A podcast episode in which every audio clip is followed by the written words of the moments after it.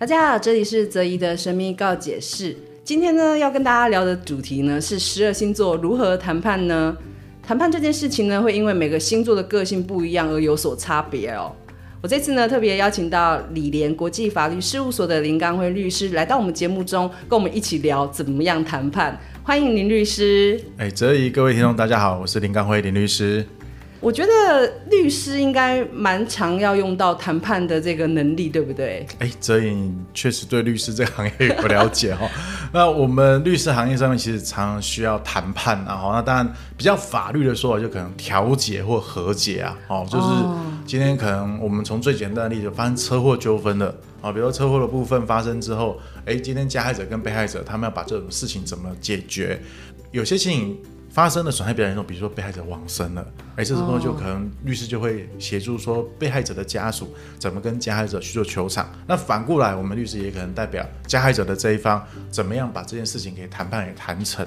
好，那这是一般在发生两造之间的纠纷。那除了这个之外，其实也有可能很多，比如说今天在商业谈判上面，哦，今天供应商要跟他的这个。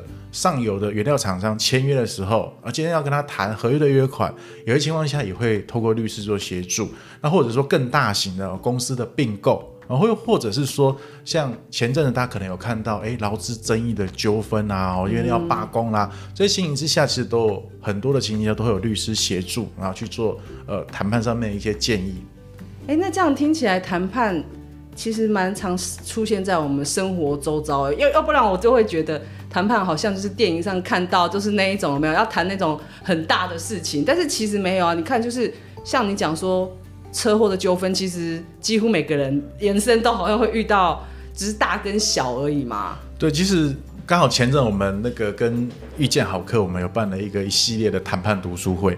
在谈判读书会的过程当中，其实大家都一开始都觉得谈判是应该是个高大上啦，哦，应该可能是那种一来一去的场合，我们大家才会需要去做谈判。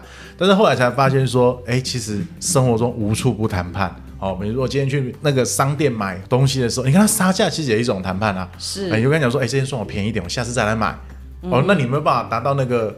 优惠的一个折扣，哎，其实这是一个谈判技巧的运用。所以，其实谈判如果学得好的话，哦，其实我们在生活中可以帮我们自己跟另外一方获得一个叫 win-win 的一个好的效果。了解，所以真的不是大家想那么高尚大。其实我们在生活中，只要有尝试想要说服对方，让你达到你想要的目的，然后大家要有各自呃，比如说不同的立场，对，不同立场要。磨合的话，其实就都可以用上谈判技巧。是是是，对，非常的有趣哦，就不是我们想象中的那么就是那么复杂。对对对，对。好，那一样啊，今天呢，就是一样要用我的专业呢，跟律师的一些分享哦，然后我们一样把十二星座分成四组的类型，就是他们会是怎么样的谈判的一个类型，然后再请呃林律师来跟我们分享一下，讲一下狮子座。我想问一下，狮子座他会怎么样谈判？依照你自己对你自己狮子座的性格，因为呃，其实我一开始就对狮子座跟谈判部分是没有太多的了解，但后来跟泽一聊一聊之后，我发现说，哦，原来我这样的一个星座里面哈，就是说我可能比较像是说，我会先妥善准备好。好，那准备完毕之后，再去跟对方去做商谈。但是当然，这个情形到底是因为我的工作让我变成必须要这个样子，还是说、啊、对你的工作？所以这其实我也搞不太清楚啦。今天就比较哎，仰赖泽怡来跟我们分享一下，可能这个星座的性格怎么样？不过也如同泽怡跟我讲，就是说，哎，今天不同的星座。虽然有这样的性格，但是其实每个人的星盘不一样，其实是不一样的。对对对对。那大家可以参考，除了太阳星座之外，也可以参考你们的水星星座哦，然后去呃确认哦，你是哪一种谈判类型的部分。好、哦嗯，那我第一组呢，我现在要先聊的是那个比较金钱至上型的，就是呃，他可能对于价格啊、金钱上是最重视的哦，然后是金牛座、天蝎座跟摩羯座。那呃，他的目标呢，就希望自己争取到自己最有利的情况。那他可能呢，在谈判过程中呢，非常 focus，就是在金钱的部分啊，或者是他会做很多的杀价的动作啊。那为什么会给这组星座这样的一个类型呢？那当然啦，金牛跟摩羯呢，我在上一集那个犯罪里就有讲过了，就是他们就是。呃，对他们来讲，利益是最重要的一件事情，所以呢，他当然他会觉得你跟我讲那么多没有用，我现在就是最重点，就是我们就 focus 在钱就是大家利益就是要谈清楚这件事情。好，那天蝎座呢？呃，的确，他们也是一个对于自己权力非常重视的一个星座哦。他们就是希望自己是在呃取得最有利的一方的那一个人哦，所以呢，他们可能呢会想要就是比如说就会想要说他的权利是最大化。嗯，对，所以这组星座呢，他们对于谈判的目标很清楚。就是把钱拿到讲清楚，最大最大，然后你跟他拐弯抹角什么的，他都会觉得没有没有。我们现在回到 回到这里来哦，哦。那不知道林律师有没有遇过这样子的谈判的部分，还是说大部分其实都是这样？呃，应该是说，其实我我身边有朋友是天蝎座的，他其实就跟哲一讲的状况很像。他就去买东西的时候，他会先看这个东西的价格，哦，是不是最优惠的？有时候我们朋友出去啊，我们要结账啦。哎，我们比如说去卖场，我看他就拿手机出来，他先看一下，哎，网络上这个价格跟这个价格差在哪里？然后之后呢，他他甚至把这个网络上的价格拿过来跟店家说，哎，网络上这样子，你要不要卖？嗯，哦，他觉得就是把那个钱能够拿到最大化是他最主要目标。不过因为我们在诉讼案件处理的情形，大部分都是会跟金钱有关系啦。是，好，那所以如果说今天我们是在呃索赔的这一方的时候，我们当然希望是拿到最多的。索赔的金额，啊，而另外一方当然希望就是我可以降到最低是最好的哦。不过因为在法律上案件谈判的时候，就会有很多必须要考量的因素了。我们必须要考虑到说，哎，我们法律上的立场到底站不站得住脚？对，我们证据到底足不足够？啊，另外一部分其实是影响最大，是说有时候打官司吼，所以你要不要猜猜看，我们打官司一审大概可能要多久？法官在地方法院啊开庭啊要求偿的话，你觉得可能要多久？三个月吗？还半年？哇，这个就是一般民众觉得法院给大家的速度，大家觉得法院应该跟自动贩卖机一样，你把诉状丢进去，很快速度就可以产出判决的结果。不过跟大家分享的就是说，其实我们法院呢案子非常非常的多，嗯、有些时候如果案子的金额比较庞大的话，一个案子一年可能都还没有判决出来，哦、一年还没有判决出来，那。假设判决出来了，双方不能够接受，还可能上诉到二审。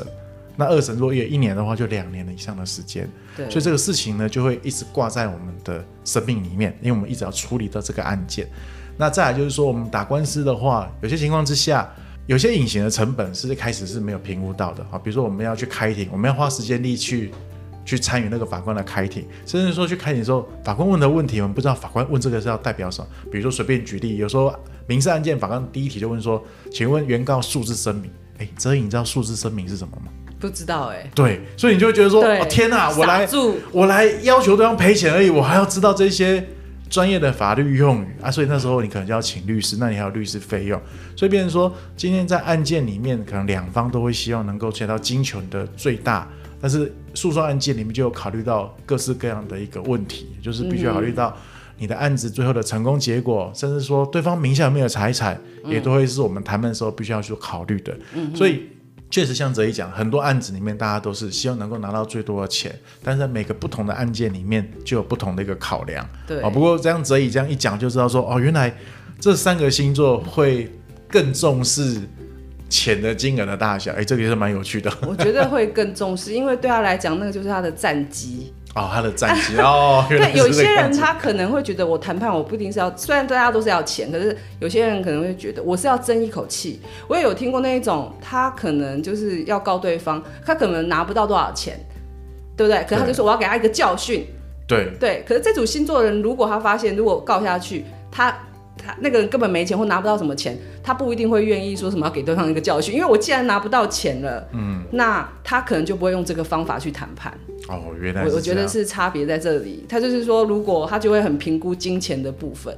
对啊，你应该律师有常听到那一种，就是我们下一组要讲的，就是那一种，呃，对，我要给他教训，然后大家都劝他说啊，不要告啊，你不要去弄这个啊，你会花很多时间，但他还是要。哦，是什么样的星座 会是落入这种这种战斗伤害型的？嗯、哦，战斗伤害型的就是母羊座、狮子座跟射手座，就是我们所谓的火象星座。哦，那他的目标是我要伤害对方，就是自己受伤也没关系，我花钱也没关系。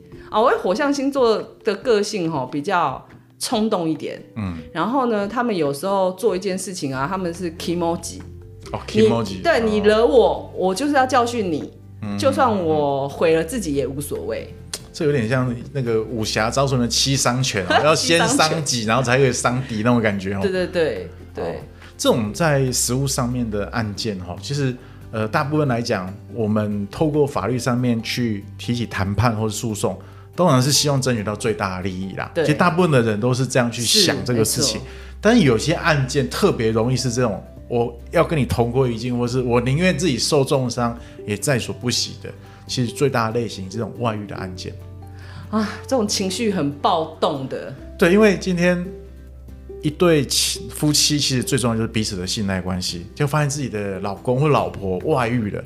那今天外遇之后也就算了哦，当然也不是说就算了，就是说外遇之后，当然他今天有道歉，有回来到家庭里面，那或许可能可以考虑原谅。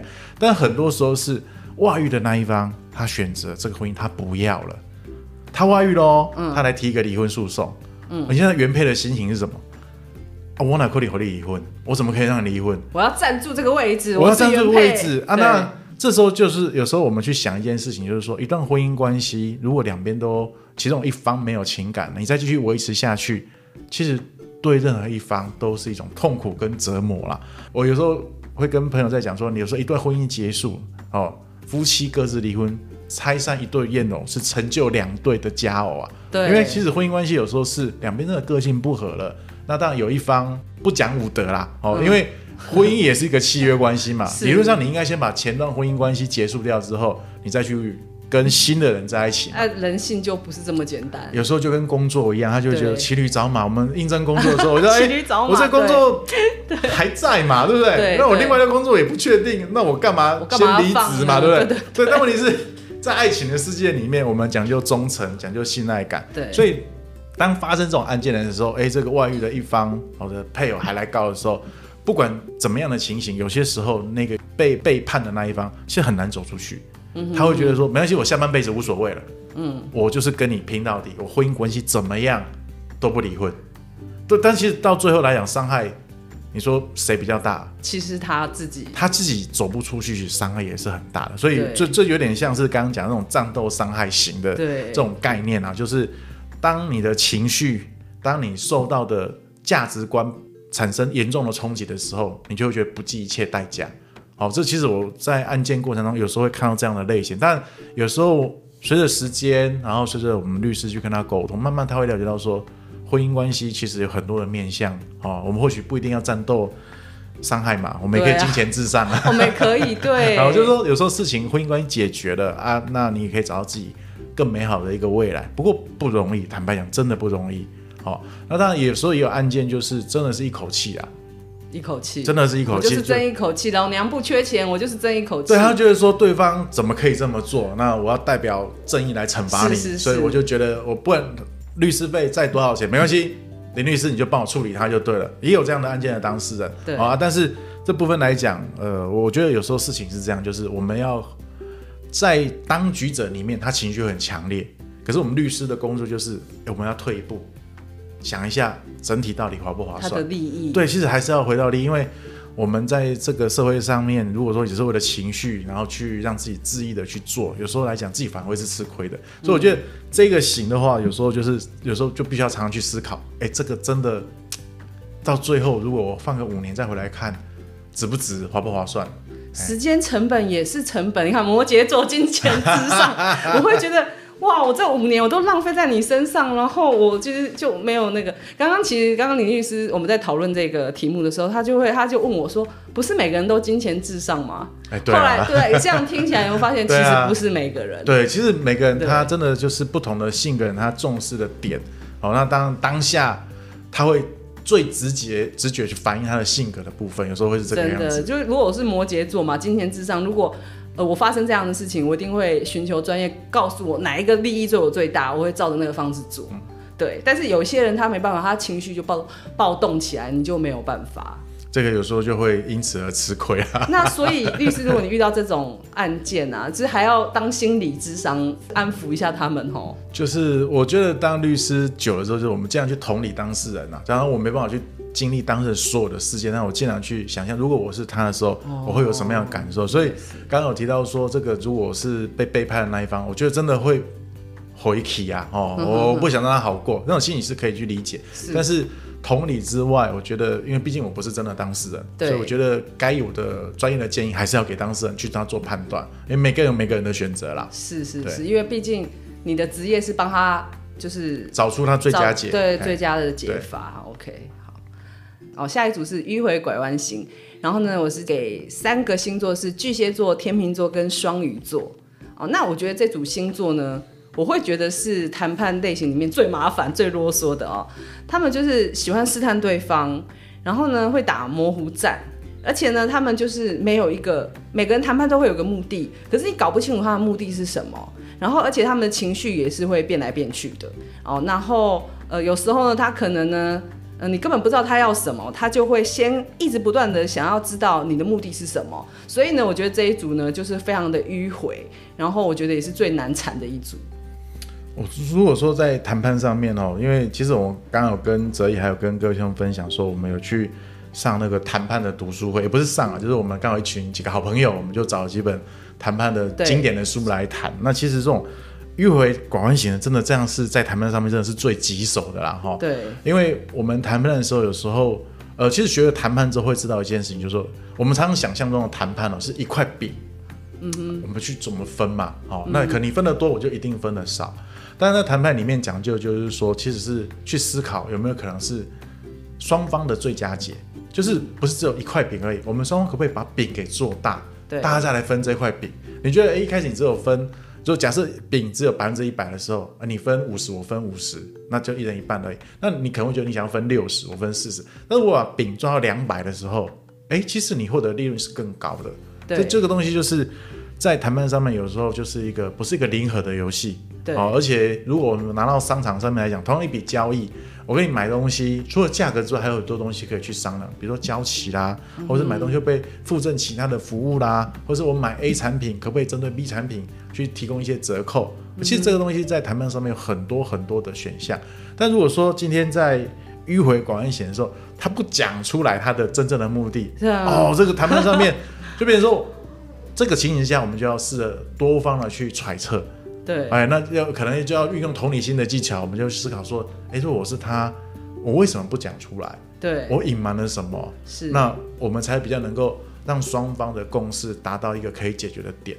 不过在诉讼上的案件来讲的话，有时候也会有这种状况啊，比如说我们去谈判，今天被害者要求起诉的金额要求五百万，那加害者来，当然他会希望能够把他的赔偿金额降低一点嘛。那这第一个问题点来了，今天假设一个车祸案件，这个加害者把被害者撞死了，那撞死了之后，被害者的家属第一个想法就是你开多少钱，代表你的诚意嘛？是你开低了，那觉得你这条人命不值钱吗？那些家属那个情绪就会非常非常的生气而且难过。比如说我们今天假设我亲人被撞死了，爸爸或者妈妈被撞死了，那你跟我讲说十万块，那第一个反应是什么？一起动作问爸爸命一条，叫砸板扣你条，那个整个情绪就会起来。嗯、所以有些情况之下，加害者他在一开始的谈判的时候，他就没有办法很直白的把他觉得可以接受的谈判金额讲出来。所以有时候我们案件判决会知道说，哎、欸，我是被害者这一方的时候，我就会说，哎、欸，为什么你不敢讲？因为他不知道怎么说，他说低了，家属就生气了，生气也谈不成。但他说高了，他自己觉得委屈了，负担不起，或者是负担不起，或者他觉得他委屈，他觉得他有时候谈判的时候，他我们虽然是人命了，但是在加害者那边，他觉得说这我赔多了，我可以不要赔那么多啊。对，哦、所以所以在迂回广恩型的部分谈判来讲我觉得就是必须要多做各种假设啊，多去还是要去探求他真正想要的，要不然真的谈判哦是谈不成的啊。但是我们的诉讼上案件来讲的话，因为最后还是要面对法官的判决。啊、所以有时候我们去调解的时候，调解委员就会比较直白啦。对啊，他就直接跟他啊，你你来谈判，你来谈判，你们现在公结受益啊，他不是被他改管。对，然后有时候他会直接叫大家讲出来。对啊，但是讲出来跟讲出心中最后的那个最后方案，嗯、那东西是有落差的。对，所以有时候在面对这种迂回广恩型的时候，有时候是怎么样？找一个第三者来介入，哎，那那第三者当中间的桥梁，嗯、哦，去推敲两边。可能的方案啊去促成，我觉得事情也是一个解决方式，要、嗯、不然就是我刚刚讲，就是真的要利用同理心的方式去多做推敲，才可以找出问题的解决方式。然后我之前看的书上也教的一个方法，就是说，呃，不一定要让把谈判塑造成零和，就是说，哎，哎，那你这边可不可以有一个想法？你觉得我们这事情怎么解决？对，让我们可以创造出更大的利益。嗯，把事情这样导向成是一个我们两个人都可以更好的方式。那我觉得议会关系呢，或许就会比较把心房给放下来了。尤其这一组，大家可以不用想到到就是法院的部分，你光想象你如果这个是你们伴侣关系。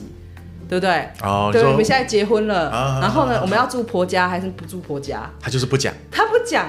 对，然后可能另一方老公可能就觉得，哎，你看起来好像可以接受，哎，对。可是又怎么我要做这件事情的时候，你又不太高兴。然后你，我说你说你是不是不想住？那我们可以自己在外面租房子什么的。他又又不讲，对。啊、大家想到说，如果就是用在我们生活上的谈判，其实这组星座的人就是他们比较情绪化。然后他们的当下的情绪可能会因为你对我的态度不一样，或者是谁对我的态度不一样，或者有各种很多毛啦，就是 很多因素，然后就会影响到他，所以他反而不知道该怎么讲一个确切的东西出来。嗯、哦，那就是他考虑的因素太多。哦，原来是这个样子。是，对，没错。哦，好，那这一组星座是这样，我觉得最麻烦一组。那下一组呢是分析资料型，是双子座、处女座跟水瓶座。那我觉得这一组的呢，就是呢，他就是我要打你脸，我打你脸，我就是找专业背书，我可能会用很多的呃论点，呃或谁讲过，就是找一些什么大师的论点，或者一些专业人士的论点，然后打你脸，我就会找这些资料告诉你，这不是我一个人说的算，是我有一个很多的资源这样子。那呃，所以他会觉得数字会说话。那刚刚我跟呃，林律师聊过，我们感觉这一组啊，比如说像医生，嘿，是，是医生，我常常看，比如说医生他们之间在打打比战啊，常常就是他拿他的期刊，你拿你的期刊，然后就是各说各的话。那像这种部分，如果在呃律师案件上有遇过吗？其实我常常在。这一讲完这个分析资料型之后，我觉得我律师应该是这也是这一则，对对对，律师也是律师应该这也是一样的啦，就是说一模一样。因为我们的所受的训练过程就是我们要讲证据嘛，我们要讲理论，我们要讲逻辑嘛，所以我们被理性的要求的情况之下，我们就会说我们要讲一件事情，那我们就想要在道理上面跟那个法律上面赢过对方。对，好，所以其实我我我觉得自己律师应该大部分都是这一型的，都是这一型。不过。话说回来，就是说，哎，这个星座上面的性格会让他想要把资料收集的比较齐备的话，在谈判上面其实是所有的谈判啊，如果你想要在谈判有一个好的结果，都应该让自己成为这三种星座的类型，你都要先去把资料收集完备。嗯，因为在谈判上面来讲的话，如果你得到资讯是比较少的，其实就有可能吃了资讯不对等的亏。哦，比如说我们去买卖房屋。哎，这个房子到底应该价值多少钱？对，如果说你什么研究、什么资料都没有看，然后就是去了，不管卖方开多少，你就直接跟他说、嗯、好，我就买。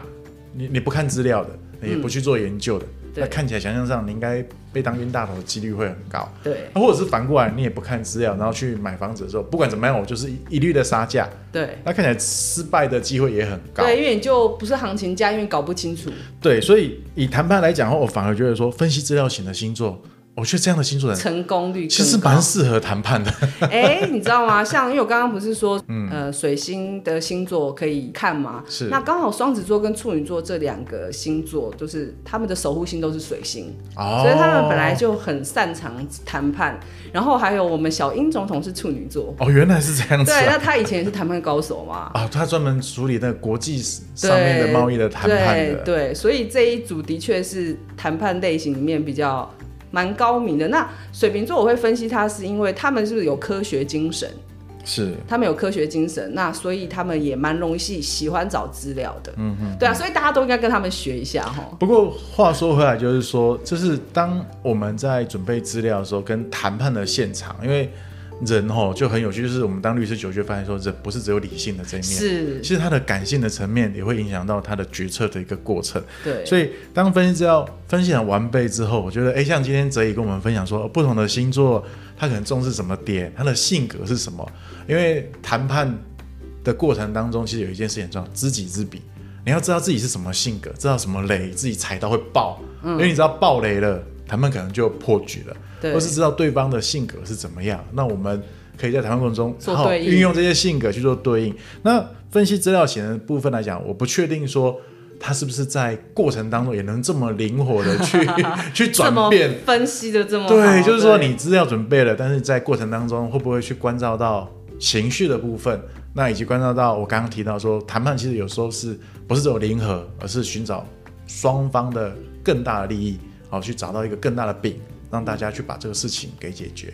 对啊，我觉得真的不是只有一个选项。比如说像刚刚我们讲那个战斗伤害型的，他也许他谈判他不是要钱，不是要，他可能要对方的道歉。哦，搞不好他就好了。其实这边刚好也跟哲一分享，就是说，因为。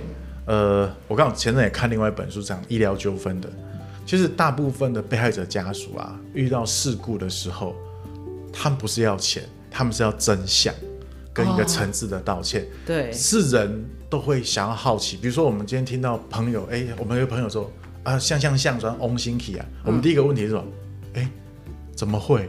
嗯哼，前阵子我看他都好好的，怎么这样就走了？嗯、其实我们会想要知道事情发生的真相。真相对，所以其实。一件事情的谈判，有时候真的要找到他想要的最大的利益是什么，然后再来去沟通跟处理。我觉得这是很重要的。就是刚刚哲一提出一个很重要的点，有时候在谈判过程当中，除了他要的主要目标之外，我们可以把他找到他其他的一个需求，是，是然后创造那个利益去满足他，也是很重要的。对，或许就是他可能我们都会觉得啊，就是钱可以解决就解决，那他可能要的东西。